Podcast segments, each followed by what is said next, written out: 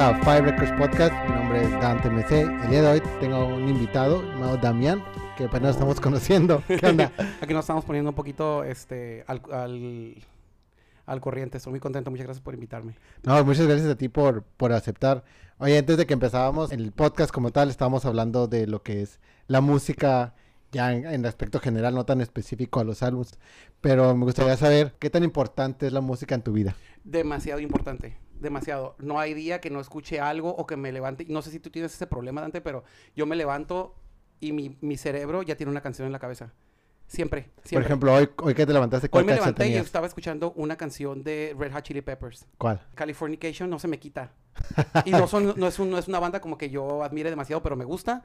Pero, y, lo- y te puedo decir que la siguiente semana traer la de Scar Tissue. Todos los días me levanto así, me levanto, de verdad, mi, mi, mi cerebro es muy ruidoso. Y para que se calme esa, pero sí me levanto y me levanto con una canción de, o me puedo levantar con canciones que ni me gustan, ¿eh? No me he levantado con ninguna canción de reggaetón, gracias a Dios. No Pero, por que- ejemplo, hace como me, acuerdo que me levanto con una canción de Rocío Dúrcal, así de canciones así. de reggaetón no, pero de Ciudad Duque Pero sí. ahorita que vamos a hablar de temas así, tengo como en cuanto salió el, el último álbum de, de Bjork, ya la traía todos los días tenía una canción ahí en la cabeza. Pero bueno, Este, fíjate que sí me pasa, pero no recuerdo la canción que, que traía hoy a levantar. Lo que se me hace bien chistoso es que justamente hoy le- leí un tweet que decía, sí, los Beatles son buenos, los Rolling Stones son buenos, pero la realidad es que la banda, la mejor banda del mundo o actualidad es los Red Hot Chili Peppers. ¿a poco sí? Sí, de un güey, de un ¡Qué, ra- güey, qué mamón! de un güey de la, de las luchas de la WWE. No sé quién, no conozco nada de eso, pero sé que... Pues oye, no, no sé si, no sé si escuchas, no sé qué radio, ra- radio, si escuchas radio todavía, porque ya gente no escucha radio, pero cuando voy a mi trabajo, en ese rumbo escucho varias, pero generalmente me gusta mucho, mucho, mucho, perdón, el rock en inglés. Ajá. Y 91X siempre, siempre, siempre va a tener Red Hot Chili Peppers. Red Hot Chili Siempre. Peppers y va a tener. Sublime y Green, Y Green Day. Day. Green Day, sí, a huevo. sí, Eso- sí, sí, sí, es cura muy, este, de, Es súper old de- school, de pero está bien curada porque, bueno, a mí sí me gusta. Sí, a mí Yo escucho- también. Yo, ah, yo sé que voy a escuchar Scar Tissue, ya sé que voy a escuchar una canción de su, la de Santería, de La a huevo hasta Santería. el sábado en la mañana. A huevo, sí. esa, esa canción no pasa. Bueno, padre, eh, así es. Pero está sabe, ¿no? Porque es algo que independientemente de si nos gusta o no, es algo que identifica el, el alternativo en, en la frontera. Simón. Quieras o no, crecimos escuchando Nari One X, los que escuchamos ese tipo de música. Mari Guanex, ¿cómo le decía? Mari One X, ah, todavía le dicen, ¿eh? Sí. No Eh, mames. ¿Qué tan fácil o qué tan difícil fue elegir solo cinco discos? Eh, fue requete difícil porque me gusta mucho la música, pero no el típico, el, no soy el típico que dice, a mí me gusta todo, no, a mí no me gusta todo. La ¿Qué es lo que no me te gusta gusta? A mí no me gusta la banda, no me gusta el reggaetón, no me gustan los corridos, no me gusta el jazz. ¿No te gusta el No me jazz? gusta el jazz. No, algo, algo el jazz tiene que no me gusta. No, Sí. no puedo, por- por- ¿por qué te echaría mentiras? No me gusta. Sí, sí, Algo el jazz tiene que digo, uy, no. Cuando empieza el tum, tum, tum, tum, tum. Eso no me gusta eso. No me gusta. Pero, por ejemplo, Johann Sebastian Bach me las sé todas. Me puedes poner ahorita una y te digo, es la de sonata, no sé qué, me la sé. Desde morrito fui así. No significa que porque sea, se- eh, te guste la música clásica ya eres una persona, uff, ¿verdad? No. Ah, claro que Pero no. tiene que gustarte. No, es, no lo hago con el afán de pretender. Realmente sí me gusta. O sea, hay, hay, unas, hay, una, hay, una, hay una serie de Vivaldi que la verdad la escucho a, la- a veces cuando estoy en la casa la escucho solito y me da una tranquilidad enorme porque tiene eso. Yo sí, yo sí siento que me están diciendo cosas. Es como si fueran palabras. Entonces, para mí, de verdad, tu pregunta te voy a responder. Es muy, muy importante la, la música en mi vida. Yo no sé qué sería de mi vida sin música. La verdad, no sé. Yo creo que muchas personas pensamos igual. Claro, yo, yo creo que Pues, favor. comparto la misma este, opinión. El hecho de que no sé qué haría sin la música. ¿Tú recuerdas en qué momento te diste cuenta que la música era así de importante para ti? Como desde que iba en el kinder. Desde que iba en el kinder, eh, en mi casa había una grabadora de esas que le ponías dos y que te podías grabar tú. ¿Te acuerdas que había unas que te Sí, podías grabar sí, tú? sí. Pues yo me ponía a grabar este, según canciones y luego me ponía a grabar las que me encontraba. Me acuerdo que eh, eso no fue cuando estaba más chico, pero me acuerdo cuando iba en la secundaria, salió, ah, siempre escuché música, ¿no? Pero salió una canción de Fugees, eh, la de Strawberry My Sí, sí, sí. Pero ya ves que esa es de Roberta Flack. Sí. Entonces, pero pues eran mil versiones de esa canción. Pero me acuerdo cuando la escuché con Fujis, no tienes idea, no sabía cómo se llamaban. No sabías que eran Fujis y no sabía cómo se llamaba la canción porque todavía no, no, no hablaba el inglés ni nada.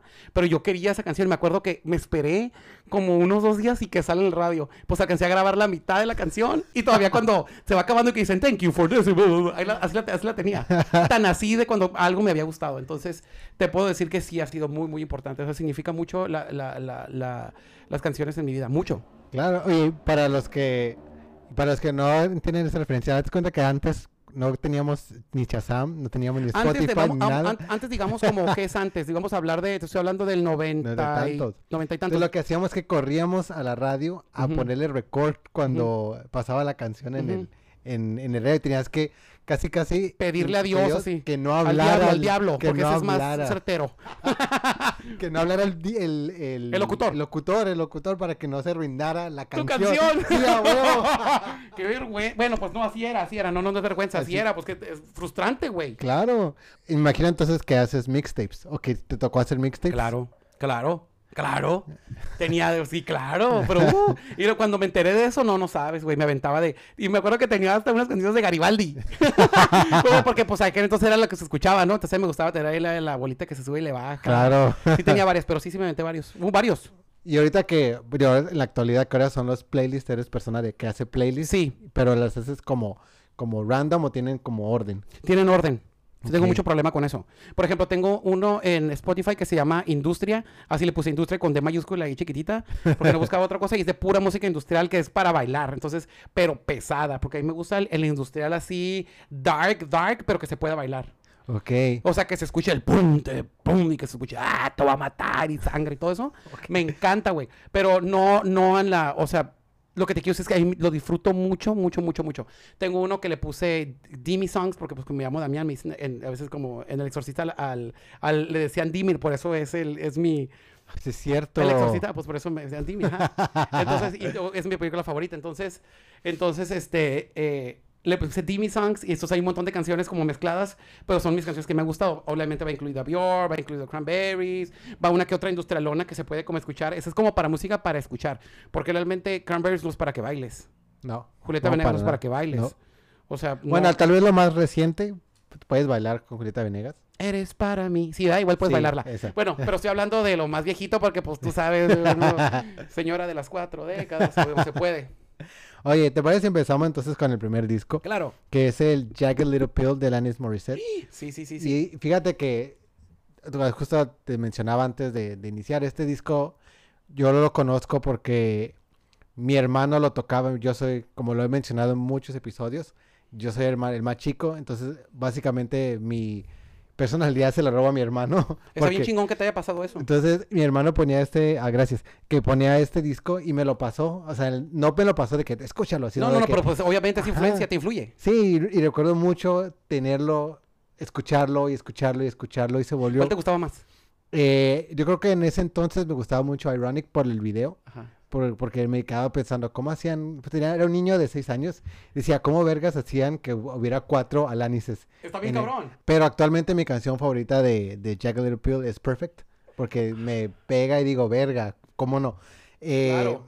Pero bueno, cuéntame de tu experiencia con Jagged Little Pill. Eh, yo cuando escuché Jackie Little Pill, la verdad es que me... eh, eh, pues ya ves que fue un super boom. Sí, Ese fue el álbum más vendido de toda su, de toda su vida. Creo que fue como rompió récords en un montón de cosas, pero cuando escuché, obviamente empezó You Learn. Acuérdate que You Learn Sí, fue el sí, primer sí. single, ¿verdad? sí. Entonces como, eh, y, esa, y ese tipo de voz que tenía, como el, eh, ese, ese tipo como de vocecita que también, la- ahora estamos a escuchar esa voz más privilegiada todavía que la de ella, este, me causó como, ¡ay, qué bonita voz! Y aparte ese rock, un femenino chido, güey. Sí, Femenino chido y también es cagazona, ¿no? También era Sí. cagazona. Pero cuando escuché la de, a la de All I Really Want, oh, no. Esa es mi favorita. porque tiene esa canción Y me que gusta mucho me- la voz. Es que no me gusta, es que sé totalmente lo que dice, sé la temática, sé que la Lanis es, es, es cagazoncita. Es como que sí le gusta así como a tirarle al vato, ¿verdad? Pero no era tanto, era la voz. Cuando escuché la voz chillona, esa voz chillona, pero así como esa voz tan, como tan... ¿Quién cantaba así? Nadie cantaba como ella. ¿No? La verdad porque- que no era así. Claro que eh, luego dijeron que Shakira, que, que Shakira le copió y no, que porque tenía ese mismo como Sí, sí. ese, ese, ese- como ese timbrecito, pero obviamente no. Y siento que ese rock de neta hacía falta.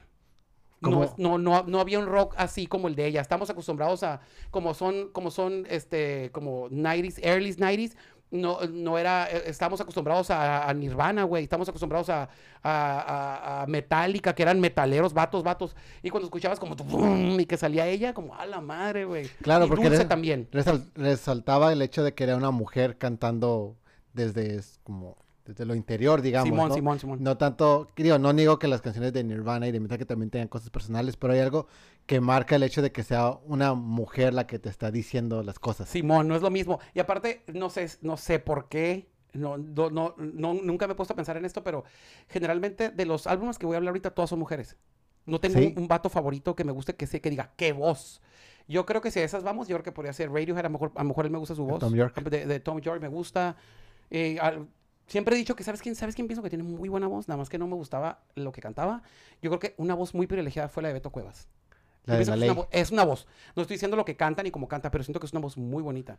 Siento que es una con un timbre muy bonito y creo que cuando estaba, cuando cantaba can- la, también, yo creo que cuando escuché, eh, te- te- no, no, va, al- no va al tema, pero sí va al tema a la vez. Yo creo que este, cuando escuché Bocanada de, de, de, de Gustavo Cerati, dije, no mames, nunca le he puesto atención. Porque a mí no me gusta casi la música en español. Y me Eh, quedé como, no mames, qué hermosa voz de voz. No estoy hablando de, de- del, del De lo que tema, la música, no. diciendo, de La voz, güey, qué hermosa voz, como el de Lucibel. No, qué hermosa voz. Sí. Entonces, eh, entonces, lo que te quiero decir es que a mí lo que me mató de Alanis Morissette, volviendo a ella, fue la voz. Fue cuando dije, qué voz, güey. Esta voz no la había escuchado porque estamos acostumbrados a voces muy, eh, no sé, no tanto como la de ella, pero ella fue la voz. Sí, porque por lo general la, la voz que vendían en ese entonces de las mujeres era una voz, este, Celine Dion o Mariah Madonna, Carey. Mariah Carey, muy entrenada, no tan raw. Yo creo, ándale, esa es la palabra correcta, yo creo. Que era más crudota. Ajá, era, y, Ah. y sus letras ayudaban a que Claro. hacer eso. Y aparte también creo que, eh, entonces cre- creo que Madonna fue, era la, era, fue, ella fue la, la, la, la productora, ¿no? Creo que no, era la dueña de La la, dueña, la dueña, la dueña de la disquera. Y que ella pro- que ha dicho, esta me va a sacar de pobre. y sí, se la sacó de pobre. Pues sí, de hecho sí vendió, fue el disco en su más momento. vendido, de, de- pero arrasó con todo. Sí, fue, en su momento fue el, debu- el debut más vendido hasta que llegó la Britney Spears y se le, Y adiós. como- y le dijo, Está bye. bien, no hay pedo. Está Que, no se agüite, ¿verdad? Que quien quisiera tener un disco así. Claro. Pues digo. Oye, ¿y recuerdas en esa época que estaba pasando eh, en ti que resonó tanto el anis? Estaba en tercero de secundaria. Ya estaba saliendo de secundaria y yo creo que no la estaba pasando tan bien. Emocionalmente no la estaba pasando tan bien. Siempre he sido un, un vato de, eh, emocionalmente estable, pero creo que, pues aparte estaba, estaba Adolescente. adolescente, güey. Estaban pasando cositas no muy bonitas en mi, en mi, en mi casa, en mi vida, pero creo que a lo mejor por eso. Pero déjame decirte algo, algo que se me hace bien chingón de este álbum, este, que se me hace, que, eh, yo creo que acá todo nos pasó. Para ese entonces yo no tenía, yo no tenía para escuchar con CD, tenía para escuchar con cassette, güey. Entonces no me acuerdo quién y cómo me llegó el CD y me llegó un CD player. Y dije, me voy a aventar a Alanis Morissette en CD. No era lo mismo, ¿verdad? Nos tienes que estar regresando. O sea, era una, era una cosa, tú, era como lo, lo máximo. Quien tenía un CD player era porque, no mames, güey. No cualquiera lo tenía, Dante, es verdad. Bueno, eso es cierto. Entonces, bueno, igual eh, yo en mi, en mi, en mi, en mi- así, así era en mi entorno, ¿no? Entonces me acuerdo que ya se acabó la, la última canción y la dejamos y que estaba una canción oculta. Your House. ¿Te acuerdas? Your House, sí. Y yo, oh my god, y a capela, güey. Y a capela. Entonces yo me acuerdo que cuando escuché eso dije, no mames, porque, porque ¿sabes qué? No estaba en el, no estaba en el, No, no estaba en el, en el cassette. estaba escondida. En No, la pero beca- no- no, no, en el CD estaba escondida. El CD pues. estaba escondida, que que sale la como los tres minutos después de que se acaba, Ajá, ¿no? Sí. Eh, eso a mí dije, no, es que jamás, o sea, para mí era como un encuentro así místico de la vida. Dije, no mames, ¿por qué me está pasando esto a mí? Entonces, ¿sabes? Entonces se me, se me hizo algo bien bonito. Y no era, yo no, hasta- yo creo que fui el único álbum porque no me considero fan de ella. Es- La admiro. Pero siento que eso le dio como un, oh my god, a mí ese, lo platiqué a miles de personas, se me, se me hizo como una, nunca, nunca me ha pasado algo así. O sea, de que ya lo dejé y que empecé a escuchar otra vez y yo, no mames, ¿quién está cantando? Ya se acabó. y a capela, o sea, aparte demuestra la calidad de voz que tenía. No, y aparte, no solo eso, sino la canción como tal, la letra de esa canción es de esas que te pegan y te llegan O directamente. sea, así era cuando, cuando andas bien pinche y de ponla, güey. Sí, cuando te están agarrando tu corazón, te lo están rompiendo, ponen esa canción y dices Ajá. como, verga. Porque las letras del disco como tal, sí tienen como esa, como crudeza y honestidad emocional que hace que te relaciones con ella, ¿no? como tal, en lo que está diciendo, escribiendo. Yo creo que estás hablando muy perfecta. Eso, eso que estás diciendo ahorita me, me conecta con la de One Hand in My Pocket. My- ¿Cómo se llama? Hand in My Pocket, Hand sí. My Pocket. Creo que esa, esa me da ese, eso. Como ese. co- eh, eh, las demás canciones, como la de Really Want, eh, la de Ironic, You Learn, son como las comerciales, ¿verdad? Pero cuando Claro. compras el álbum, obviamente, cuando ya lo compras y escuchas las demás, a mí me pasa muy cabrón que nunca me quedo con los singles, siempre me quedo con las otras. Y me pasó con, con cuando todavía no estaba la de Hand in My Pocket y yo, oh, esa era como la tierna Sí. para mí, como la tierna, como, oh my god, está bien bonito. Sí, yo creo que sí. Entonces actualmente no eres fan de Alanis. No, no soy fan de Alanis, pero sí me gustaría verla, güey. Pero no me considero fan, no sé cuándo nació. No Ok. sé cositas, porque si te, te digo de otro, sé cuándo nació.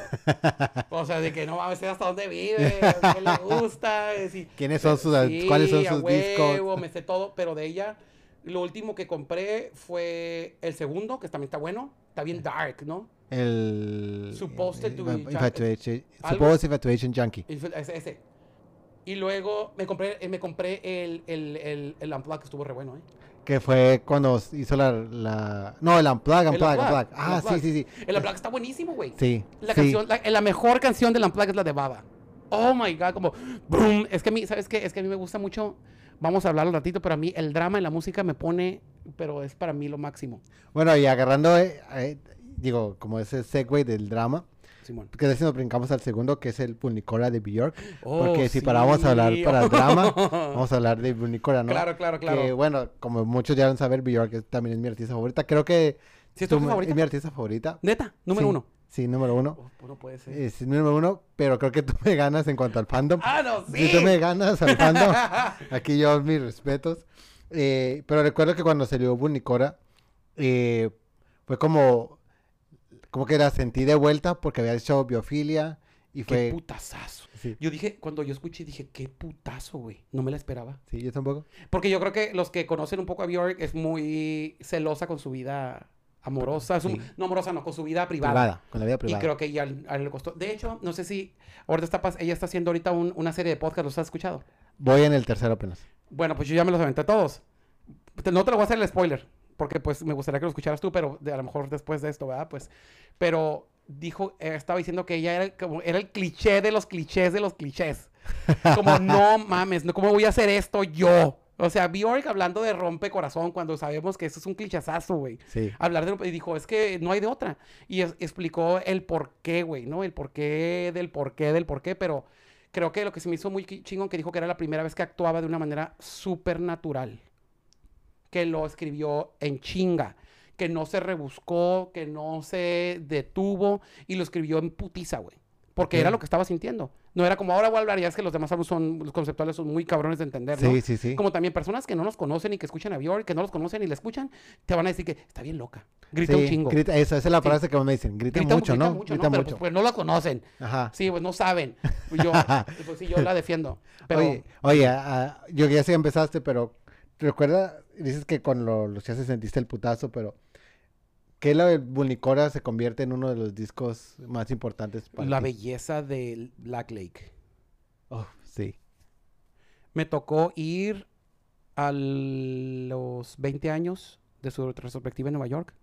No me tocó, fui. Ajá. Este, y me tocó ahí sí meterme a ver el, el video en la sala que hicieron especialmente para Black Lake. Nunca me había tocado ver algo, esta fue la segunda vez, pero la primera vez que voy a un concierto, bueno, en concierto, ¿no? La primera vez que he ido a un concierto y la gente está llore y llore fue, fue en San Gabriel. Yo nunca había, me ha tocado ir a un concierto donde la gente llorara así, que volteaba por un lado, volteaba por otro, volteaba por otro, y la gente llorando, fue Juan Gabriel. Wow. Cuando, fui a verlo dos veces.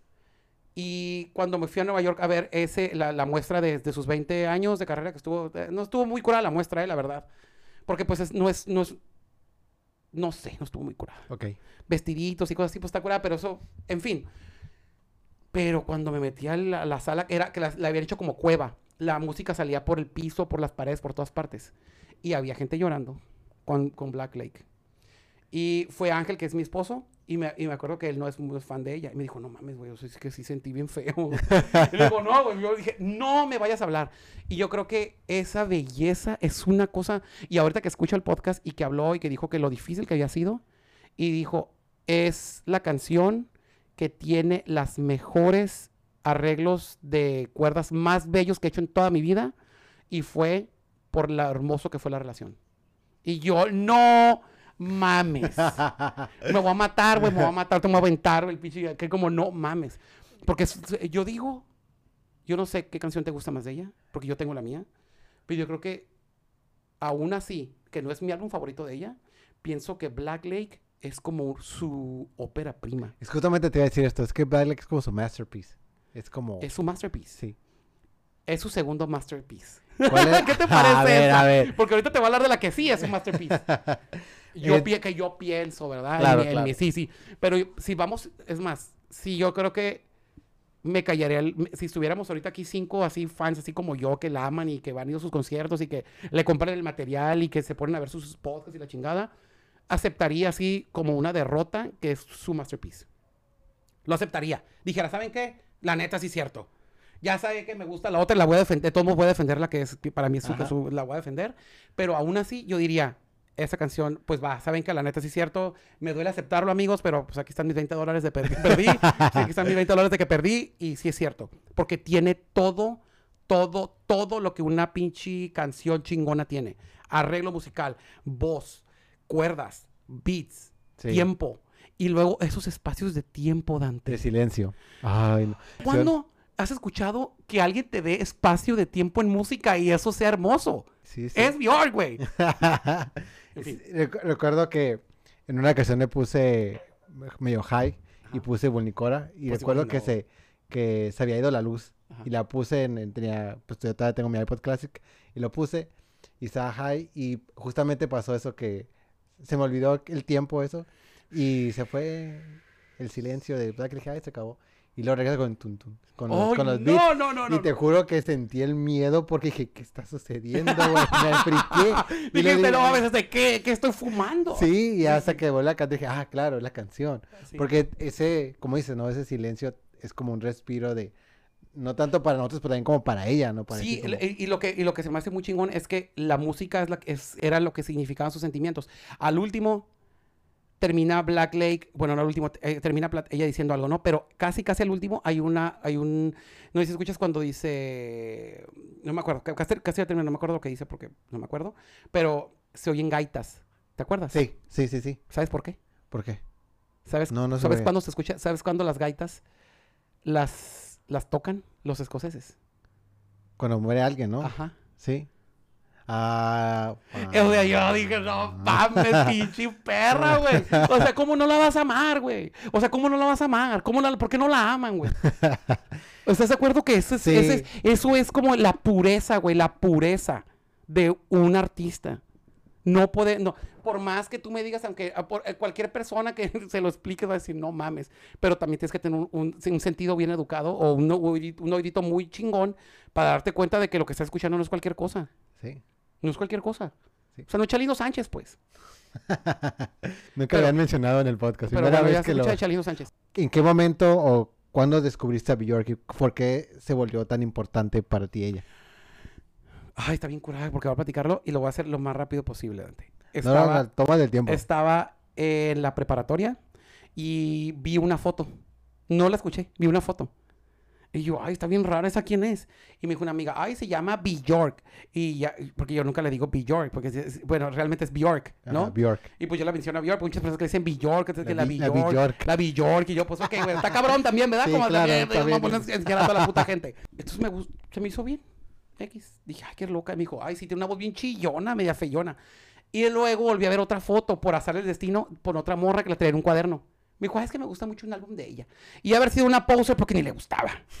Pero la imagen se me quedó bien claro porque también siempre me ha gustado mucho a mí el pedo, el fashion, todo me gusta un chingo. No como el fashion, ah, digamos, de que, ay, yo todos los días de Armani. No, pues no mames. Ese tipo no, me gusta lo diferente, me gusta la, lo- la loquera, Ok. lo, a- a- lo valiente. Pues yo le llamo a lo loco. Cuando alguien se atreve a hacer más cosas, yo le llamo más valiente que loco. Claro. Es- es valentía. Sí, sí, sí. Y cuando vi que andaba toda pintada como unos aquí, como unos puntitos en los ojos, y dije, esta esa nunca la había visto. En fin, un día, me imagino que ha sido ahí, porque los que no viven en Tijuana y que un día vienen a Tijuana, todavía está viva la ciruela eléctrica. La Sí. ciruela eléctrica es Es una tienda de El discos. Edén. Mm, para los que quieren y saben de música chingona.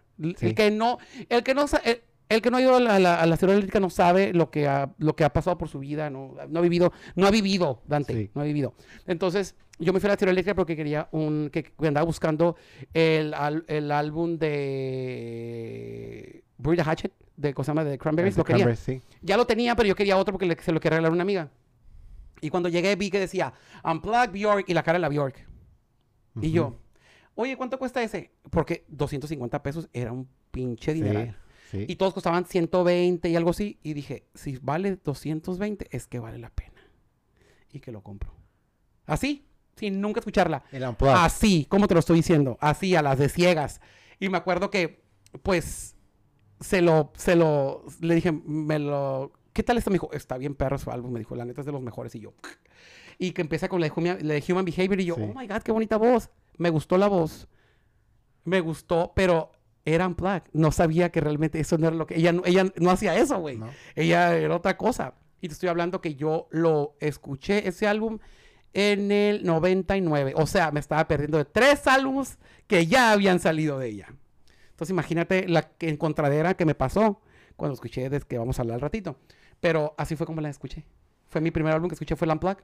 Y me encantó. Y qué loco porque como dices, ¿no? Es Unplugged, no son las versiones que No, ella, no es la propuesta musical real de ella. No, no es.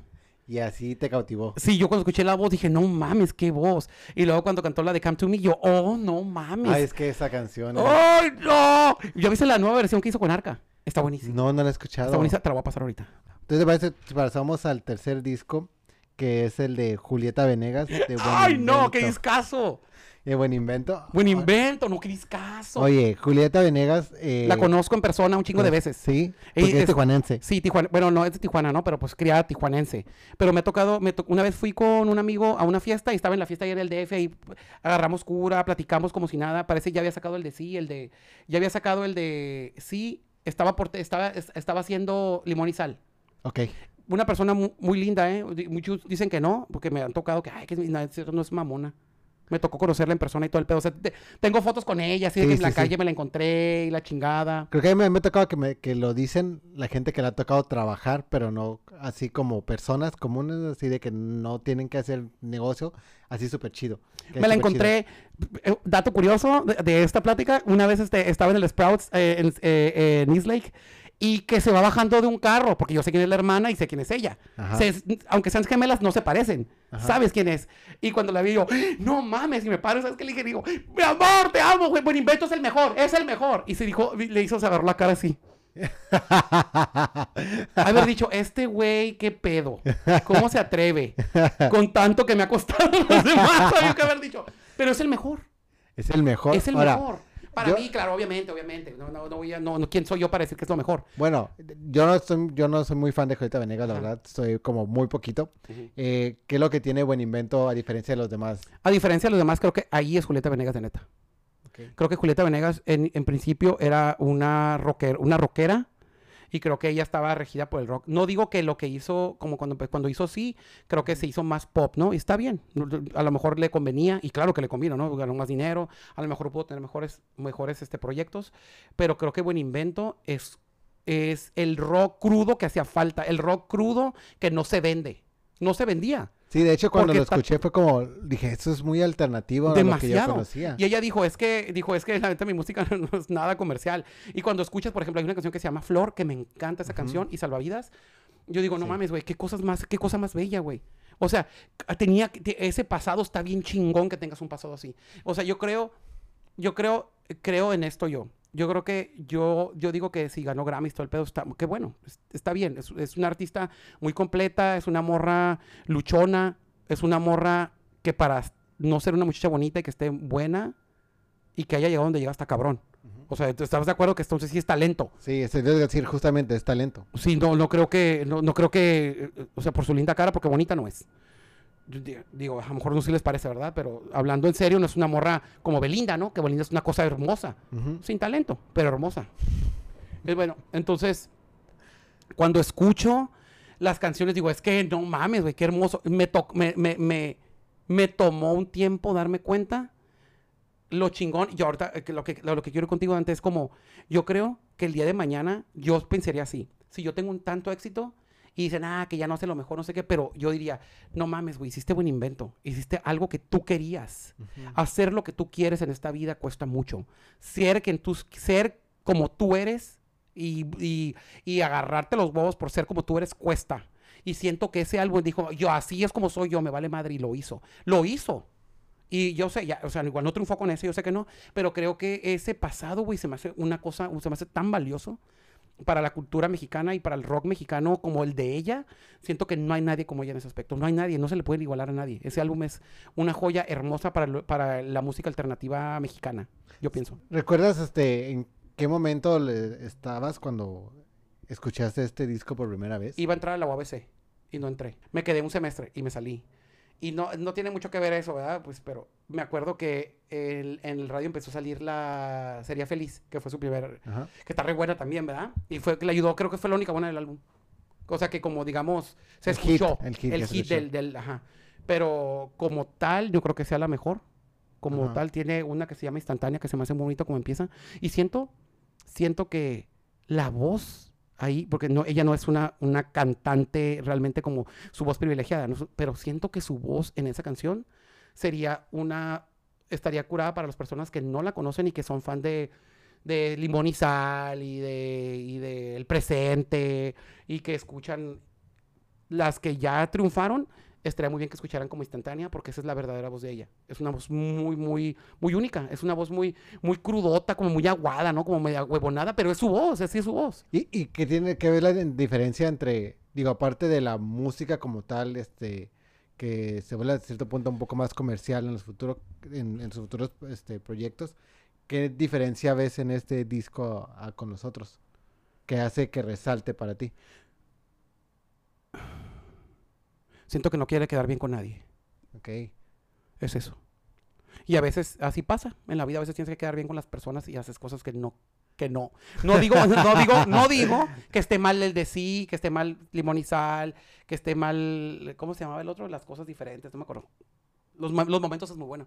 Y yo creo, ah, fíjate, yo creo que después de ahí, el mejor para mí, obviamente estoy hablando por mí, serían los momentos, porque en los momentos siento que se volvió un poquito, se devolvió. Se devolvió a lo que realmente era, Ok. en los momentos. De hecho, la canción de los momentos está bien hermosa. Los momentos es, perdón, es una canción más reciente. ¿Es No, no, no, reciente? es el álbum. Es en el álbum. Un álbum, sí, lo- el- eh, creo que es el quinto, sexto álbum, se llama Los, Momen- los. Momentos. Y de hecho hay una canción que dice, todos los momentos que no vi. Esa está buenísima y siento como que se devolvió, como que dijo, como que yo he dicho, ya ves que ya gané mucho Grammy, ya tengo mi dinerito, chingan a su madre todos. Chingan a su madre, sí, váyanse a la verga y otra vez voy a volver a Buen Invento. Ajá. Porque siento que Buen Invento es ella. Para mí, Buen Invento es ella. Buen eh, Julieta Venegas no es limón y sal y tampoco es la de andar conmigo. Esa no es ella. No lo es. Eh, A lo mejor si estuviera aquí enfrente de mí me dijera, estás pendejo, claro que sí soy, ¿verdad? me dijera, ¿tú quién te crees, no? Pero a mi juicio y con el tan... eh, yo creo que es la artista que más he ido a ver en vivo. ¿En serio? ¿Cómo cuántas veces? Como unas nueve veces. Wow. Es que ha venido mucho a Tijuana. Sí. Entonces y yo, a pues, San Diego y también. a San Diego también. Me ha tocado, me tocó verla en Cochelas una vez que fui a ver a, a- ¿a quién fui a ver. En el tercer Cochelas yo fui a ver a, no, ni fui, fui a acompañar a un amigo, fuimos a ver a, a- a Coldplay y tocó allí. Y yo, ¡ah, Julieta! Me fui allá a aplaudirle. De, de hecho, me, me quedé, ¿Qué año fue ese? no me acuerdo. Es que me tocó verla en, Joli- en Co- Coachella también. A lo mejor ya no- te digo que nos debemos Y, de y conocer de hecho antes. fue, y de hecho fue como, pues iba pasando y dije, mira, Julieta Venegas. Y Ajá. sí, nos seguimos Ah, no, y salieron lo- con, de- con unas botargas. Pues no sé si había seguido la Sí. botarga o no, pero pasamos así como que Julieta Venegas. Y bueno, la vemos después. Julieta Venegas. ¿Y cómo te atreves, Dante? No, no, no. Que no se entere Julieta Venegas de esto. ente- Eh, No, pero, eh, pero eh, yo, es- para mí esa es la gran diferencia, si me lo pregunto otra vez, es, es eso, siento que, era, que es ella, o sea, se escucha el, la voz de cantar, de hecho, ella tiene como ciertos soniditos en su voz, como ya sabes, como la Bjork que siempre le dicen, el del alce manche, ¿Has escuchado? Sí, claro. es que el alce manche, los que no conocen a. Bjork sí, no saben esta cura, No. pero el alce manche, alce el que el alce manche es el alce manche, es una cosa bien pendeja, güey, pero sí. pero sí, ¿verdad? ¿Verdad que de volada lo sí, captaste? Sí, claro. Entonces yo creo que Julieta Venegas tenía una forma, este, una forma de cantar muy específica, muy de ella.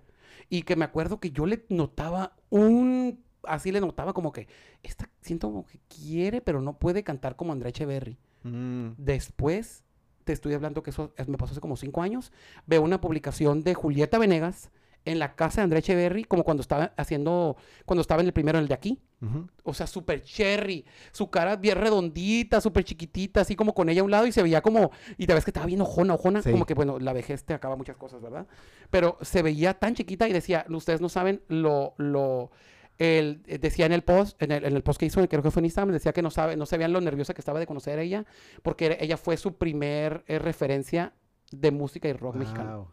Entonces, claro que sí cantaba como ella, porque es normal. Sí. Yo sé que las personas, no, yo sé que no le quería copiar, pero como es su referencia, obviamente va a ir inclinada hacia ella. Sí, es su influencia Y le principal. sentía un poquito como la tonalidad, pero aún así ella tenía su propio, como tenía su propia forma de cantar. Y eso se me hace bien chingón. Te, que tengas tu propia, tu propia forma de cantar y pegue, está cabrón. Sí, que sea tu voz tan reconocida posiblemente que escuche. Oye, fíjate que estaba notando ahorita en las tres discos que hemos hablado, que has mencionado como esta, ah, no sé si la palabra como tal, pero lo que he sentido como esta, eh, que sean, que son ellas, las artistas, que son como muy, no sé si la palabra es honesta, muy originales. ¿Crees que eso va por ahí tu gusto Que musical? no pretende. Que no pretende. Ajá.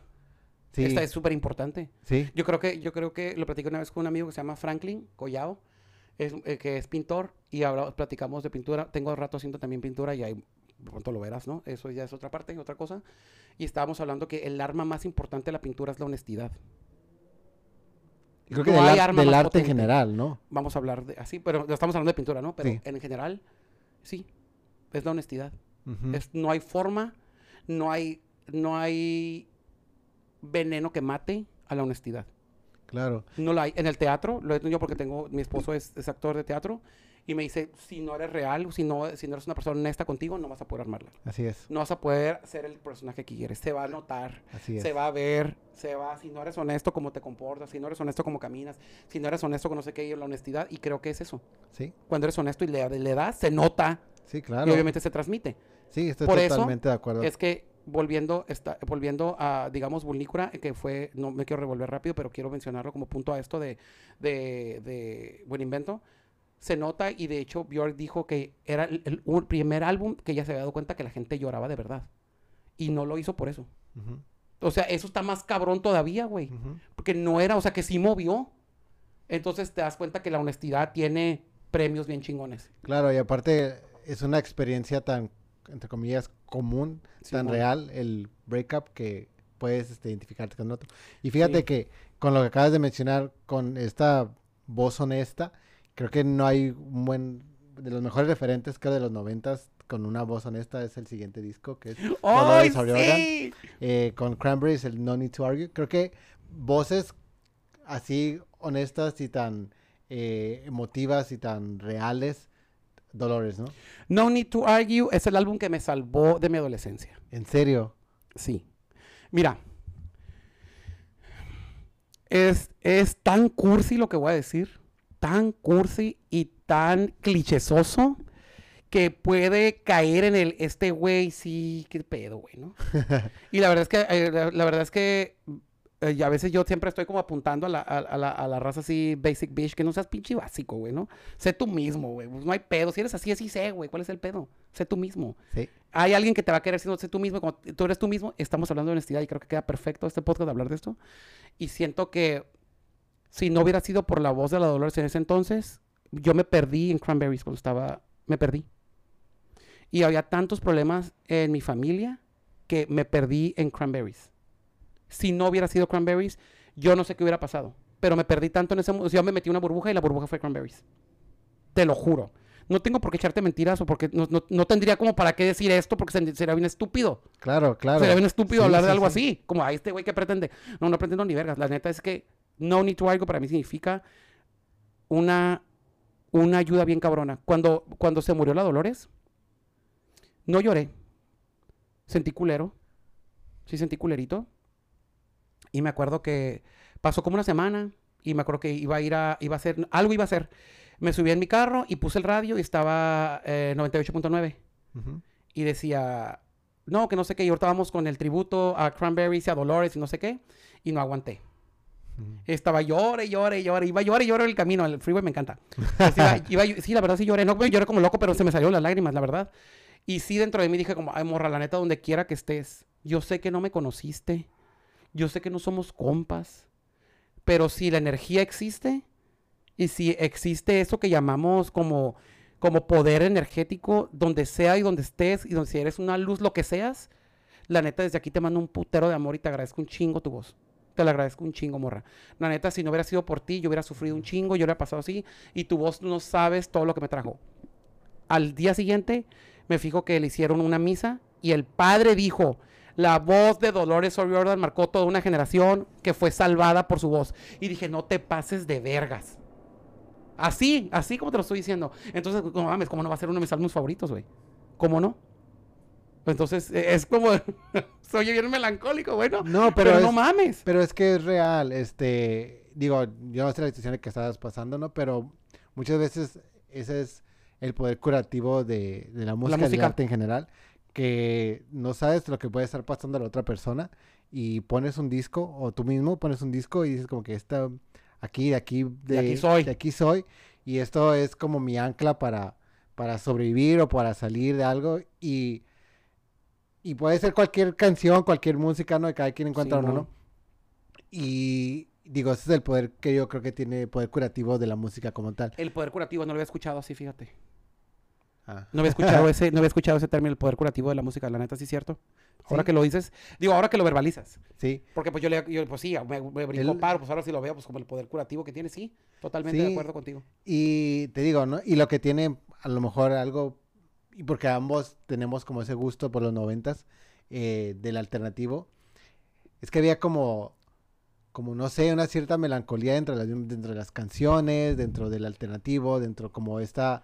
Como que había un como- poquito de dramita, como ¿verdad? drama y este como, como enojo, pero sostenido. Simón. Entonces, eh, digo, regresando un poco al, al disco de No Need to Argue, este, ¿cuál es la canción que más Zombie. te, te pega? Zombie. Zombie, pues es que fue el Fue el himno nacional de todo el, de todo el mundo. ¿Quién no se sabe la de Zombie? O sea, ¿quién no, que, que escuchas tú dices, ah, esa canción, ah, que no, bueno, quien no sabe que se llama Cranberries, oh, la de Ear, todo el mundo se la va a Sí. saber. Yo creo que, es que ya sé que suena, ahí sí suena muy básico, porque creo que es el único álbum que digo, güey, no mames, es que Zombie es Zombie. Sí. ¿Quién se le compara a Zombie? Y me tocó ir a ver a Cranberries dos, a Cranberries dos veces. La primera vez los, los vi en el 99. Me fui solo a los 17 años a verla al Hollywood Amphitheater. Solo. No me ¿Cómo importó nada. ¿Cómo fue la experiencia Agarré de ver? Greyhound, compré el boleto en San eh, Chulavista y me fui. Nadie supo. Así. Me devolví porque tenía un teléfono de un tío que vivía en Los Ángeles y él me devolvió. Así me fue, ¿verdad? Pero, y fue una cosa que no sabes, no sabes. Fue en el, el, el, el- la, la gira, la, la, la- Lauren Clear se llamaba la, la gira. Ajá. ¿Y, y cómo fue para en ese momento ir a ver a, a los Cranberries y tener la experiencia de ver? Primero que nada, no podía creer que estuviera tan chaparra. Porque la vi cerca. O sea, li- literalmente la vi, o sea, bueno, digamos, la vi cerca. No creí, no podía creer que era ella. Como, es la Dolores, güey. La que está en todos mis cuadernos. La que todas las canciones me sé. La que sé que es de Limerick, que de acá y que no sé qué, y que la que se enamoró y que se casó y que tiene ahorita el hijo y que el tatuaje. Es ella. Como es ella. Como es ella. No po- Podrás creer que no canté ninguna canción. de Todas me lo- las sabía. De la emoción. No canté ninguna canción. Me la pasé serio todo el concierto. Todo el concierto estuve serio. No pude hablar. Me casé así. Así. Y aplaudiendo, obviamente. Pero no podía, no las canté. Como que no mames, güey. Estaba que me quería morir, güey. Y me, digo, me tocó verla cerquita. Por ahí debe de haber una foto. Tengo unos güeyes, y me llevé una cámara, me dejaron pasarla y unos güeyes me, me tomaron como tres fotitos Ajá. con la Dolores atrás. Me quería morir. Oye, escucho que eh, creo que la- si no es que con todos los artistas que hemos mencionado los has ido a ver en vivo. Ujú. eh, entonces- Menos Alanis. Menos Alanis. Menos Alanis. Pero entonces, pues es que obvio que te gustan los conciertos. ¿Qué es la experiencia de ir a un concierto para ti? Pues es como ya, es como la realización, ¿no? Como aquí está ya en vivo, como se escucha de neta. Ajá. Eh, tengo una experiencia bien bonita. Este, ya sé, esto es una cosa también bien cursi, güey. Super cursi, super cursi, super cursi. Pero si no la digo, me, voy a, me, me voy a morir ahorita y aquí me voy a desmayar, Dante, te lo tengo que decir. Vas. Cuando fui a ver la, la- la primera vez, pues sí, ¿verdad? me dio mi cagada de mi vida. Era un adolescente, eh, no tenía dinero. Y tú sabes lo que significa para un adolescente ir a ver a su artista favorito, ¿verdad? Sí. y solo y que se la rifó irse tan lejos. En fin, lo logré, me devolví, ya, ¿no? Viví mi fantasía, dije, me puedo morir cualquier día. Ese pinche pensamiento tenía. En fin. Pasan años y pasan años y me topo con... Me fui a la universidad, que eso fue como en el 2002. Y en el 2002 me dice una amiga, eh, 2003, me dice una amiga, oye, güey, van a estar los Cranberries en Viejas, vamos a verlos. Ya tenía yo carro, en Viejas Casino, pues vamos. Ella tenía un... eh, Catalina Alberich, Katy Alberich, ella tenía, en ese entonces era, no, era novia de Gerardo, un amigo. Los dos son siguen muy amigos míos, ya, no, ya los dos, ya cada quien por su parte. si me escuchan, no me, curioso. no me importa. Dato curioso. Sí, pues, ah, pues esa sí es la vida, a mí qué chingado.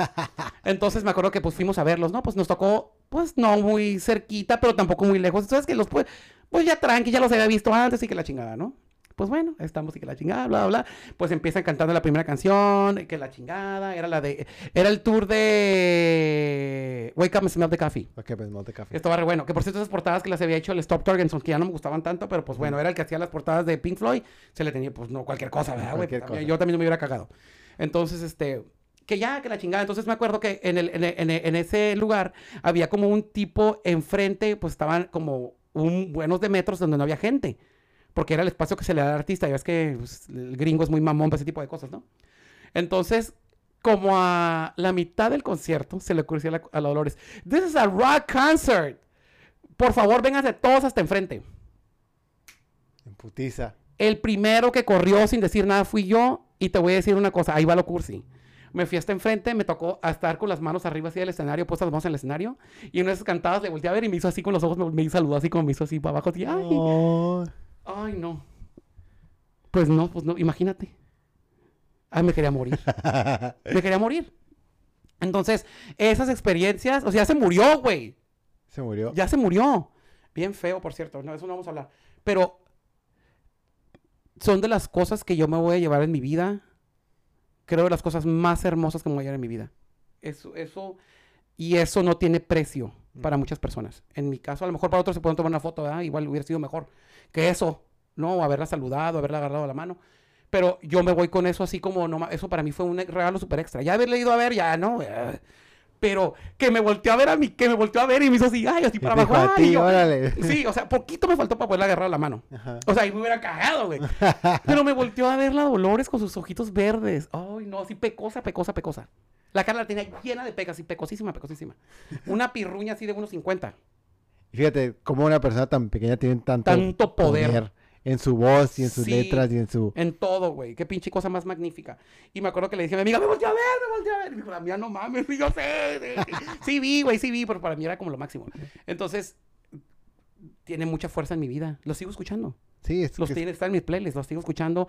Eh, eh, creo que la Dolores sacó todavía un álbum extra como solista. Eh, no está mal. Pero pues Cranberries es Cranberries. Ujú. Y sigo escuchando. Y creo que hasta ahorita, por lo que sé, el, el álbum más vendido, el mejor que han tenido ha sido No Need to Argue. Sí, creo que es... Sí, creo que sí, es, porque es el segundo, ¿no? Tengo El entendido. segundo.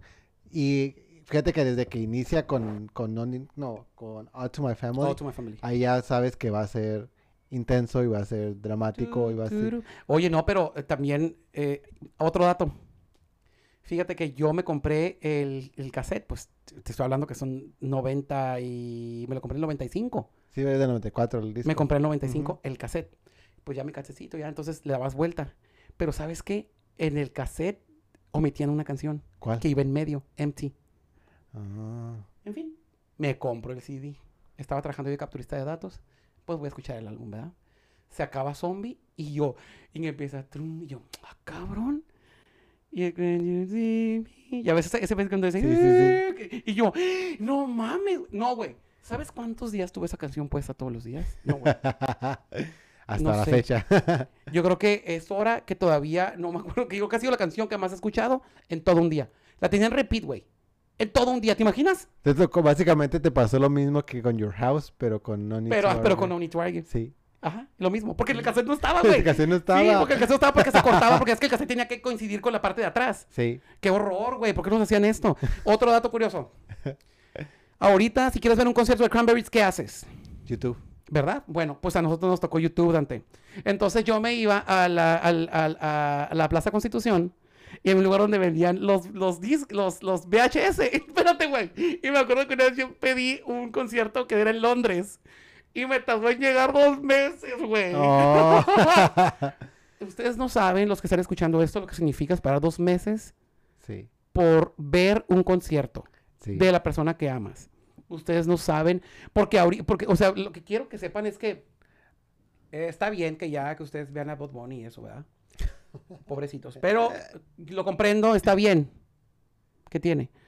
Pero esto te da un te da un sabor diferente, güey. Sí, porque es la espera, el, el- la un ansiedad de "Pues, cuándo va a llegar, ya falta Sí, poquito, falta poquito, ¿dónde viene? Te da un sabor súper diferente de la vida, güey. O sea, Güey. esperarlo y yo ¡ah! llegué a mi casa bien contento y, y en VHS, güey.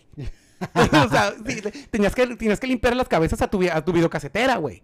Para que verlo bien. Y fíjate que te lo hubieran entregado todavía sin regresar y todavía esperar a No hay regresar. pedo. Pero bueno, eso me pasó. Y antes no había Amazon, entonces tenías que esperar todavía más. Desesperar, güey. Y el vato, no, me acuerdo que todavía. Y luego, pues uno, pues bien pendejo, güey. Porque es la neta, pues uno está pendejito y fan, güey. Entonces te veía como las dos semanas. No ha llegado. y el vato, no, güey. Este, pues si quieres, ven, ven para, las, para el siguiente viernes. Y ahí iba, güey. Porque, pues, ¿cómo no me hablaban? No había celulares. ¿De dónde chingos me iban a hablar? Pues es cierto. Pues me tocó todo eso, güey. O sea, es- eso está bien chingón platicarlo. Claro, porque, como dices, no, ahorita ya está todo al alcance de tus manos. Sí. Todo lo puedes encontrar en internet. Que por cierto, no está ese, ese, ese lo borraron. Lo borraron. Sí. Pero no está. O en- lo, lo, creo que después de lo que pasó con la Dolores, de la muerte de la Dolores, creo que muchos videos los hicieron como, me imagino que la familia, pues ya sabes, todo es dinerito en esta vida. Me imagino que los quitaron como para poder venderlos o algo así. Claro. Porque ya no está. Y ese Sí. video está en perro. De hecho, hay una canción que se llama Soco en Ireland que me encanta como la canta ahí. Ok. ¿Y Soco en Ireland está bien hermosa y la canta bien perro ahí. qué año es el concierto?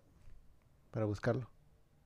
Es en Londres, creo que el 95. 95. Es justamente Sí, la porque gira. todavía, sí, es la gira, porque todavía no, no sacaban este To the Five of Departed. Estaban en, en la gira de No Need to Argue. Ok. Para buscarlo entonces. Está buenísimo. Y hay, hay la canción de Liar cuando, cuando, cuando baila Liar. Al último que baila como islandesa. Nunca has No, tocado no, no, no, nunca lo he visto, Es una ¿no? cosa divina. Te encantará. Oye, entonces pasemos a lo que es el último disco, El mejor de todos mejor. en la vida. que es el Homogenic de Bjork. Y Homogenic de Dios. Creo Ahí está, que- estaría cura que hubieras puesto una bocina para que escuchara así tum, dum, dum, dum, cuando empieza, que, Como la de Bachelorette, ¿no? ándale, que justamente es el disco que yo, cuando hice mi primer episodio, fue el disco que hablé de Bjork, del Homogenic. ¿Y por qué no estás volviendo a hablar otra vez? porque esa es mi experiencia, no voy a escuchar tu Ah, experiencia. ok, ok, ok. A lo que me refiero es que coincido en que eh, es uno de los más importantes de mi vida también. Fue mi, no fue mi introducción a ella, pero sí fue mi, mi, ah, ya entendí. Fue mi, Ok. fue mi, ah, ok, sí, de aquí soy. De aquí me quedo. Yo en lo personal creo que es su mejor disco. Eh, cuéntame es. de, de Homogenic y por qué es el, el Mira, mejor, mejor, Te voy a mejor. platicar una cosa. Este, yo ya tenía, como preámbulo te dije que yo había escuchado este, el, el Unplugged, ¿verdad? Entonces, eh, en una de esas saliditas yo ya estaba, era estaba en el 2000, Ajá. 99. Yo me como en el 2000, este, me iba con unos amigos a la plaza, pero en el día. Y había ahí un lugar donde vendían, había, en Tijuana, para los que están más morros que nosotros, que, que tienen veintitantos, escuchan el podcast, se van a dar cuenta que eso ya casi no existe, ya no hay. O sea, creo que en Plaza Ríos todavía hay una, ¿no? Sí, el mix-up. Todavía venden. Sí, pero Bueno. venden, ya está más reducido el espacio de discos. ¿Qué venden ahora? Ahora venden más como bocinas, venden libros, venden... Pues sí, ¿verdad, güey? Bueno, Cosas- en fin. Todavía para uno que, para la, para la gente de school que le gusta el arte de los discos, pues lo compra. Entonces, este, yo me acuerdo que cuando me fui para allá me encontré el de Telegram. Y yo, ah, Telegram. Es que me imagino que son los remix de, podcast, de Post. Ajá. Me lo compré, me encantó, Enjoy. Y ya, ¿no? Y dije, ah, qué buena, me costó eso, que la chingada. Dije, bueno, ya tengo que... Bueno, luego me lo encuentro. Como a las dos semanas me voy a la ciruela y me encuentro el de Post. Y yo dije, no mames, qué discazo, me encantó la chingada y me enamoré de Enjoy. Sí. Enjoy me encanta, güey. Enjoy en vivo me encanta. Enjoy es mi, fa- es mi favorita de Post. Enjoy es lo máximo. No me gusta... Sí, tiene, obviamente, tiene, que es el éxito más cabrón que ha sido de ella, ha sido, este... Hyper Ballad, ¿no? No. Ah, It's Also Quiet. It's Also Quiet. Puedes creerlo. Y no es canción de ella. Es canción de ella, Ella sí. dice que, puede- que dice que, que irónico en su perra vida, ¿no? Que ha sido el éxito más grande que ha tenido y no la ha compuesto ella. Pero bueno, dice que no le importa, que está bien, no hay pedo. Entonces, pues la escuché, igualmente me gusta. Love you. Ok, entonces, pues ya feliz de la vida. Entonces, yo trabajaba de capturista de datos. Había un muchacho que se llamaba Juan Paulo, todavía me acuerdo bien, ya no sé qué chingados fue de él. Y me acuerdo que él tenía una amiga, una, una hermana bien loca, güey. Así que se toda la mitad de la cabeza rapada y el, el otro pedazo con tres colores y loca, ¿no? Pues imagínate. Entonces un día, este güey se estaba al lado de mí, entonces platicábamos, y yo, te llevaba, yo llevaba mis CDs y él llevaba los suyos y la chingada. Y cuando voy viendo que arriba estaba la portada de Homogenic, y yo dije, ese lo conozco, es la Bjork. Le dije, ¿esa es la Bjork? Me dijo, sí, ¿te gusta? Me dijo, es que a mi hermana le gustó un chingo, me los traje y a ver qué, qué tal. Le dije, préstamelo. Entonces, le pongo el CD player, le pongo la tapa y lo primero que escucho es la canción más hermosa que he conocido en toda mi entera vida, que es Hunter. Para mí, Hunter es la ópera prima de Bjork. ¿Por qué? Porque tiene la voz más madura de Bjork, las cuerdas más pinches cabronas de Bjork y tiene el beat más dramático que ha tenido Bjork y esa elegancia en medio. Para mí, Hunter tiene, y aparte no nomás eso, el beat está tan adelantado y el- la forma de cantar está, es otra, güey. Es, Sí. ot- es una, cuando yo escuché dije, ¿qué chingados estoy escuchando? Y dije, "N- no, ya valí madre aquí. Yo ya valí madre. Claro que se vinieron otras, güey, porque cuando escuché Bachelorette dije, no mames, no, güey. Este álbum no mames, güey. Y me lo compré el siguiente día. Me lo compré. Fui a comprarme, lo fui a buscarlo y lo compré y lo encontré. y me lo compré, güey, así nuevo. Este es para mí. Entonces, siento que es un álbum que no tiene. eh, eh, eh, No hay un álbum así. Creo que es el álbum más conceptual, más vergas, más prometedor, más elegante, más este, avant-garde, más adelantado, más... eh, yo creo que ni ella se dio cuenta de lo que hizo. Sí. No creo que se haya dado cuenta de la magnitud que iba a ser con 10 canciones. 10 canciones, güey. Y creo que ahí se desprendió toda una carrera de ella, si te das cuenta. Ujú. Es, eh, Homogenic fue lo que hizo que todos los álbumes fueran temáticos. Sí. Porque, porque debut y el otro no son temáticos. No, no, no. Ya, ya, to- ya todos agarraron un solo color con Homogenic. Sí, es como... Platícame tú. También ahí es cuando creo yo que empieza a agarrar su, su madurez como artista. Yo siempre he pensado como debut es como el- la experimentación, pues cuando ya sabe más o menos. Y Emo es cuando dice, ya sé lo que estoy haciendo, ya estoy experimentando de una manera consciente. Ya sé a dónde voy, ya sé qué quiero hacer y es esto. Y ya me la pelan todos. Ya me lo pelan Y como, que todos. sa- como cuando hizo como que sacó los dedos a todos les paró el dedo. Vea, chingan a su madre todos. Siento como que hizo eso. Si chingan a su madre todos, ustedes no pueden. Ajá. Sí, sí, sí, Y- definitivamente. Y aparte fue como una, como un, como dicen, no? es que la palabra que utilizaste fue prometedor, porque ahí es donde, donde dice, ya no me importa si vendo o no vendo.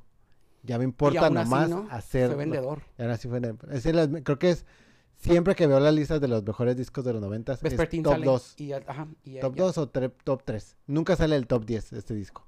Y es de los, es, creo que, bueno, yo, yo nomás recuerdo que cuando lo escuché dije, oh, esto es lo que se puede hacer con la música. A huevo. Y no nada más eso. ¿Qué- no, ¿Ya escuchaste el podcast? Este sí, ya lo escuché, este sí. ¿Viste cómo viste de dónde salió Hunter? A ver, recuérdame. Porque-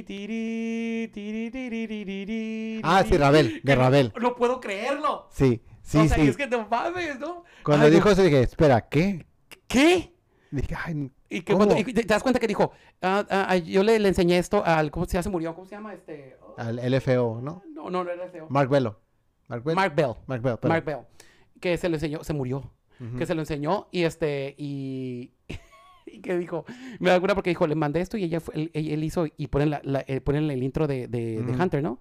Y luego se escucha, se escucha en medio que dice, it's a genius. Ujú. Se escucha nomás la pura voz de ella, ¿verdad? Que dice nomás, Sí, it's a genius. Y Sí. claro, sí, ¿cómo? eh, ¿Dónde? Y luego era mezclado como con acordeón, ¿no? sí. como se escuchaba un acordeón, porque de hecho cuando la fui a ver por primera vez dije, está un acordeón co- en Hunter y un vato con un acordeón, pues me ha tocado verla ya siete veces a ni modo que no, pero yo creo que cuando está cuando sale Hunter yo me quiero morir, güey. Es mi yo sé que las demás están bien chingonas, yo sé que Bachelor está muy verga, yo sé que Joker está bien chingona, todas tienen ¿Cuál no te gusta, güey? ¿Cuál no te gusta? No- no te- yo creo que la que menos me gusta a lo mejor sería All Neon Like, eh, como All Neon Like. Aún así está bien perra, güey. Aún así está bien perra, sí. Aún así Sí. está bien perra, güey. Sí. O sea, Pluto, no mames. es que... O sea, no mames, güey. Y luego, o- o- yo creo que la bandera es Only Full of Love, pero la segunda versión, no la versión de, de Howie Sí, B. sí. No la versión que viene en el, en En el el disco. disco, sino la versión... no está mal. No está mal, pero la otra Pero la otra es una versión es, como... la del video. Sí, la del video te quedas como que, Ay, verga, mames. ¿qué es de hecho, de hecho, güey, este, fue la primera, de hecho, fue la primera, cuando, la primera vez que fui a ver a Bjork, fue la primera canción que cantó, Only Full of Love. En, en- en- en- estaba embarazada, de hecho, cuando ¿Qué- fue a verla. ¿En qué? En Coachella, en 2002, En 2002. sí. Ya Canta- estaba, eh, estaba sacando ahí que el Reddit Hits. Ajá, más o menos. fue la primera vez que la vi yo en vivo. Me quería morir hoy también. ahí. ¿Cómo fue tu experiencia de no, pues vez? imagínate, pues casi quería llorar. Pues sí, pero... y yo, oh my God, no. Ah, Ahí sí grité, canté, grité un montón de cosas. Y luego cuando siguió la de Hunter, oh my God, el, el- es que lo que me gusta del Hunter es el del tum, tum, tu, tu, tu, tu, tu, tu, Sí. Sí, sí, sí. Eh, Si algo, si algo, por, por eso no me gusta, por eso no me gusta Volta. No es que no, no, es que no me guste. El que menos me gusta, vamos a no me gusta la Bjork feliz. Me caga, me caga la Bjork contenta. Me caga la Bjork contenta. a que alguien le haga algo, no sé, que le rapten a un hijo un día y para que haga unas canciones. No, no, que no hagan eso. No, no es cierto, no es cierto, eh, no, no sí es cierto, no es cierto. Pero, eh, pues obviamente no. Pero a mí me encanta la Bjork, la Bjork, eh, por ejemplo, escuchas Médula y Médula, aunque parece oscuro, no es nada oscuro, güey. Está No, bien no, dulce. No, no, está oscuro. son Ahora aviéntate. Pulnícura, a la verga, oscuridad total. Sí, eso sí. Oscuridad total. Es lo mismo que le pasó, pero Homogenic siento que tiene como una capa de Alien, como con, como es un álbum como de una Alien. Luego aparte, la portada La de Nick Knight. portada. O sea, no, ahí son tres cosas. Bjork, Nick Knight y Alexander McQueen. Alexander ¿Cómo chingados iba a salir algo horrible? De esas tres pinches cabezas perronas de la vida. Cuando estás hablando que Nick Knight, visionero de la moda, aparte con un con un pinche, con un vato que es pionero, güey, pionero, pionero de la, de la fotografía digital, que es Nick Knight. A huevo que iba a pasar eso. Por eso este último álbum que hizo, dijo, porque no le dio la portada al Nick Knight, es el más vergas. Y tomaron una portada horrible. Pero bueno, eso ya es otra cosa. Pero, o sea, puedes creer la portada, o sea, tú cuando ves la portada, ¿qué sientes? ¿No es una cosa bellísima? Sí, yo creo que cuando, Limpio. cuando la vi dije, ¿qué vergas es esto? O sea, Y eres ella. sí. No, no, porque si ves las portadas, como ya lo he dicho, no son como muy similares, pero distintas en el sentido de que, de que sí tienen como un orden. Ves a, a un debut como alguien más Tímido. sin nada, tímido, a un post como ya, este, más Extrovertido. extrovertido, y en Homogenic ya ves como alguien como posh, como en arte como serio, y en Vespertine ves a alguien más, este, sensual. Entonces va como, vas viendo la evolución también de ella misma, también. ¿no? Vespertine es un discazo. Es que Vespertine también es otro Eso es disca- De hecho, Y Vespertine es como, te De- sacó, pero te sacó Homogenic todo así ruidoso, y Vespertine dice, ahora, mira, puedo Vamos a hacer esto". calmarlo. Pero yo, bueno, no sé si has escuchado, pero es, es- sí, yo, yo tengo, yo, yo me meto, yo me meto páginas de fans a cagar el palo. Porque pues es mi, es- así es mi, así es mi personalidad. Pero cago el palo con, con- cago el palo porque tengo, como dicen, como dicen, si cago el palo, o si, si digo que la burra es pinta es porque tengo los pelos en la mano, ¿verdad? La gente dice, yo no defiendo a Bjork porque la ame. A mí no me gusta cosas, no me gusta, está chafa, está chafa. Si me gusta, pues es porque a mí me gustó, pero hay que aceptar cosas que no todo lo que hace está bueno. Sí. ¿verdad? Sí, Hay sí, cosas que dices, no mames, ¿verdad? Y otras que dices, no, qué cosa más maravilla, maravillosa. No, o sea, no puedo decir que no, pero en las listas que yo he visto de, de fans y en sí como de, de, de especializadas y música la chingada, el mejor álbum que tiene Bjork, se supone, el mejor de todos así en cuanto a la crítica vergas, es Vespertine. Vespertine. Y sí, sí lo es. Sí. No para mí, pero sí lo es. Sí, es que pero es que es otra cosa bellísima. Pero a mí, a mí, güey, a mí, a mí, insisto, a mí, a mí el drama que tiene Bjork y esa forma de cantarlo y de aventar el gritote y la chingada de... se manché. El, el sí manché, ya es como en yoga, como se ahorita como 40 al último. Al sí manché. ¿Y cómo lo dice? ¿Quién sabe qué quiera querrá decir, güey? Es- es- es- tiene, una- tiene un nombre esa forma, esa forma de cantar, Sí, ¿verdad? sí, tiene un nombre. Porque una vez lo vi. Lo sabes. Sí, ay, se me fue el nombre. Ahorita se, ahorita se venía, ahorita se te venía a la mente. Otra cosa importante que tenemos... Gibberish. ¿Así se llama? Sí, es Gibberish. No sabía que se decía así. Pero ya mira, ya tú lo sabes mejor que yo. alguien sí lee, alguien sí lee. Pero eh, hay algo importante en Bjork que se me hace bien chingón y que, por ejemplo, no pasa en una cantante ahorita, como la Ca- Carol G, algo, en- vamos a- algo así de básico y horrible, ¿no? Entonces, eh, eh, en, el, en el penúltimo álbum, Bjork hizo una canción que se llama Lost, que es mi, que es mi favorita de, de Utopia. Y en el, en, el, en, el, en, el, en el podcast de Utopia ella dice que Lost es su última canción, pero que es la prima, o digamos, la hermana de Pagan Poetry. Pagan Poetry Ok. es el inicio de la relación y Lost es El el amor. divorcio. Y dijo, y si se dan cuenta, tiene el mismo arreglo de arpas. Y yo, ver. espérame aquí. Y obviamente me paré así, me quedé un rato, tuve que tomar aire para esto, Dante, porque así me pongo yo con la música que me gusta. Y yo, hija de su perra madre, maldita desgraciada, hija de la verga. Y ahí es donde te das cuenta donde la honestidad vuelve a ser el arma vergas del arte. Es ella, güey. Sí. ¿A quién le pidió permiso? ¿Tú crees que le pidió permiso a su mejor amiga para hacer eso? No, güey. Y las puse y es el mismo arreglo de arpas, güey. Es Pagan Poetry. y Pagan Lost. Poetry y Lost Ok. son, es- son hermanas. Sí, sí, sí.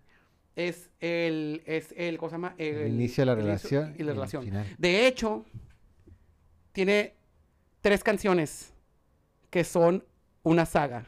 ¿Cuál es? Eso no lo sabía. Tiene tres canciones que son una saga y te vas a ver ahorita. Una es Black Lake, Ajá. la segunda es The Gate y la tercera es Free Fall. Ahorita me pasas una lista para que no No, se mijo, es que te, te- te- estás juntando conmigo, güey.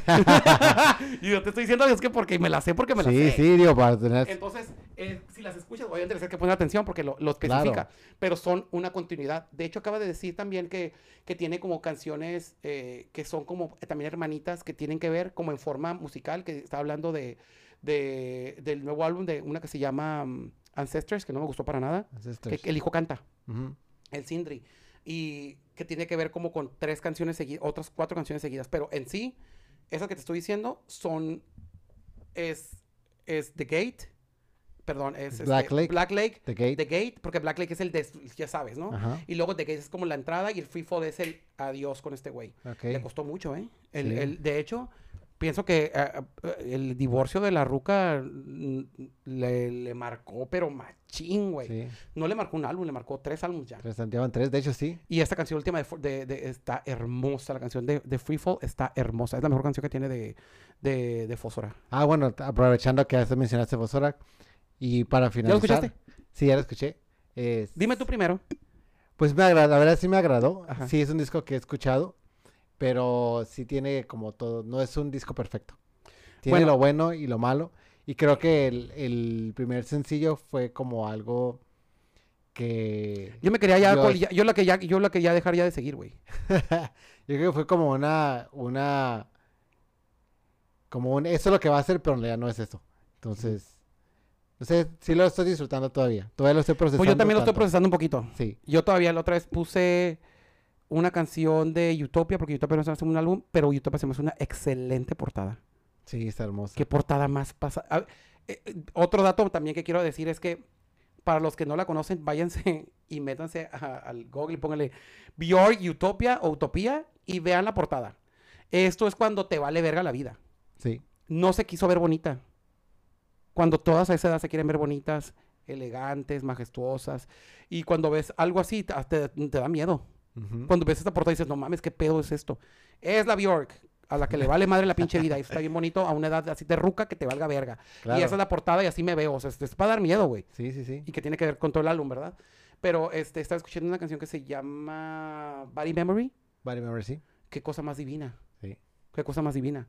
Y creo que no tiene nada que ver. Ahorita que hablas de Fósfora, no siento que Fósfora está muy alegre. Insisto, no me gusta la Bjork contenta. ¿Qué es lo que te provoca la vivir contenta que no es de tu agrado? Siento que la Bjork contenta no profundiza. Ok. Siento que, ¡eh! Como la de Ato, pues no. Allows tú. Y connectum, pututum, pututum. Y ya luego siguió la que se llama Obul, que también se me hace horrible. Lo único que está bien precioso es, el, es el video que hizo Nick Knight, obviamente, pues se nota, Ujú. se nota. Hermoso. Luego sacó Ancestors, que se me hace horrible, no me gusta, no me gustó para nada. Hizo una, una canción con la hija que está horrible, también horrible. No me gustó para nada. La portada está horrible con H mayúscula. No le beneficia para nada, pero pues ella dice que sí, pues igual la respeto, la sigo, la sigo amando, güey. No la voy a dejar de amar, obviamente no la voy a dejar de amar, güey. Pues tiene, tiene el mejor disco de toda mi vida. Es de ella, cómo no. Pero sí digo como... ah. Y siento que lo único que lo salva, ahorita que la salva, es la canción, una que se llama Victimhood y Free Fall. Para mí son... Victimhood. Y tiene que ver con mi gusto. Claro. También, no, de- de- de- también quién soy yo, ¿verdad? Yo, yo no soy yo, no le pago nada ni nada, güey. Ni le doy dinero para sus álbumes, ¿verdad? Pero digo, no, para mí es lo que salva un poquito el álbum. Esas dos canciones que se me hacen como, como el... Eso que se, como ese es el, el drama de Bjork, a mí me fascina, güey. Claro. Me encanta, por eso me gusta Las. ¿Te gusta? Mande. ¿Te gusta Las? La Fíjate de- que la de Utopia casi no lo escuché. Ese fue el que casi no, no le es, puse es mi favorita, es mi favorita. Si esa. de hecho, acaso- es de mi, digamos que es de mi top 5 de canciones. Es una, una Lost. es- Lost está ahí. Sí, no, de, de Utopia creo que me quedé con Sumi y Body Memory. Hace. Sumi es como mi favorita. Siento que, siento que es muy buena. Siento que The Gate es muy buena. The Gate también es muy buena. ¿Sabes qué? me- ¿Sabes qué? Algo que también se me decía muy interesante. No estamos hablando del álbum de Utopia, obviamente, pero tiene que ver.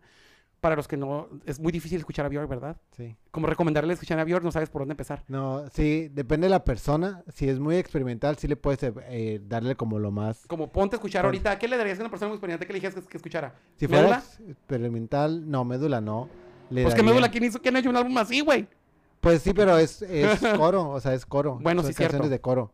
Eh, yo le daría, experimental le daría Bunicora, o, o si no le daría Utopia. Utopia. Porque, por ejemplo, alguien más popero sería Debut. Y si acaso Post.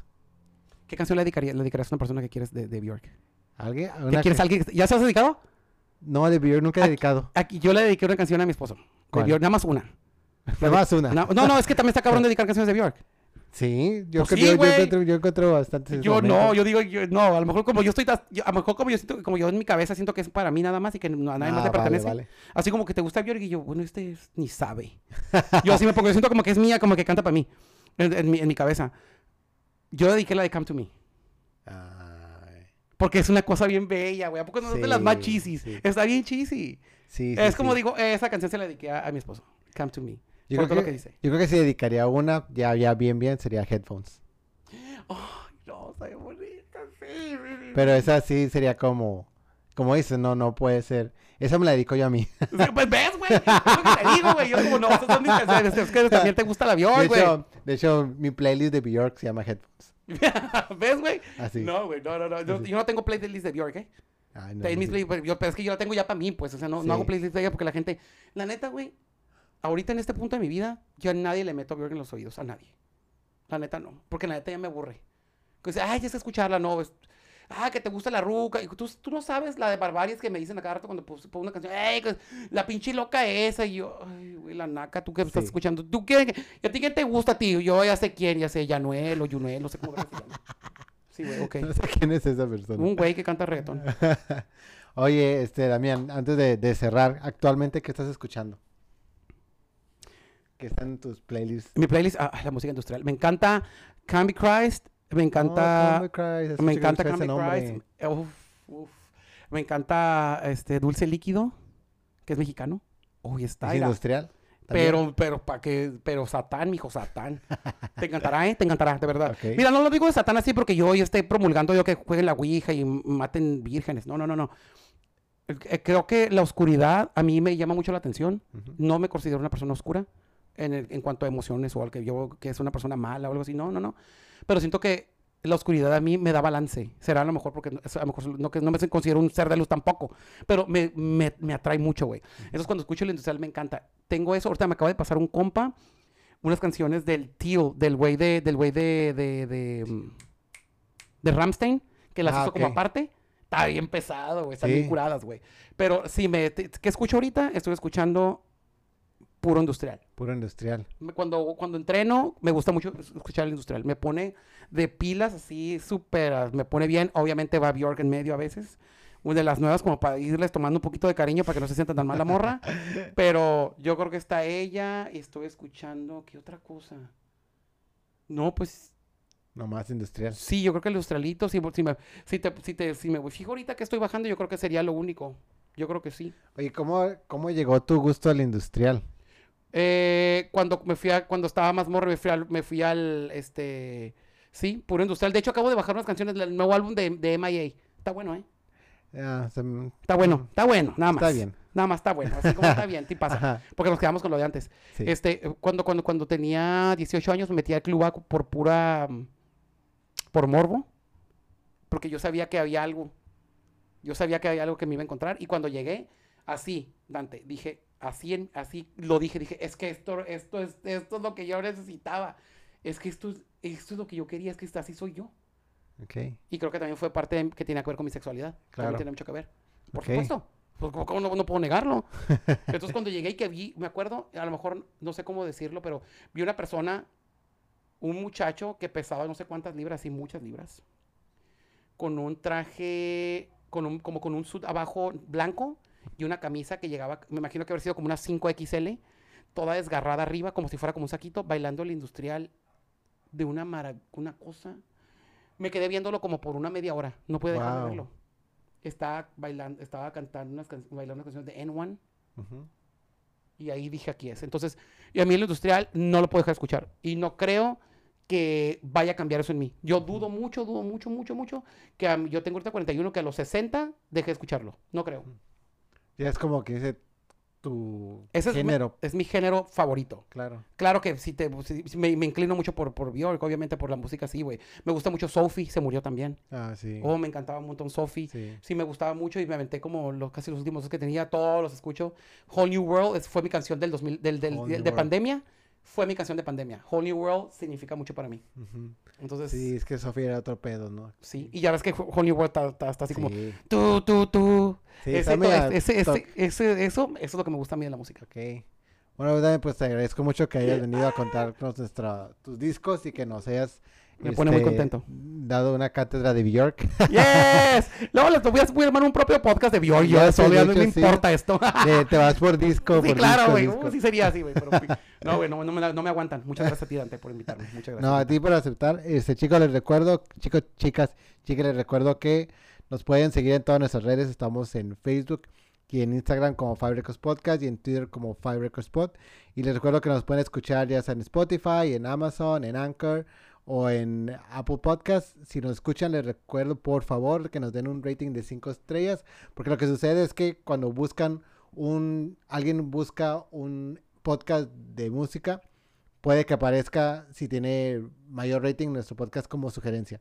Eh, pues muchas gracias, eh, Damián. Gracias. Ay, pues, muchas gracias a todos por escuchar y pues ahí nos vemos pronto. Me encanta hablar de la Bjork. por si no se dieron cuenta. Nos despedimos con Arce Manches. ¡Ah, manche! Sí. ¡Ay, qué risa! Bye.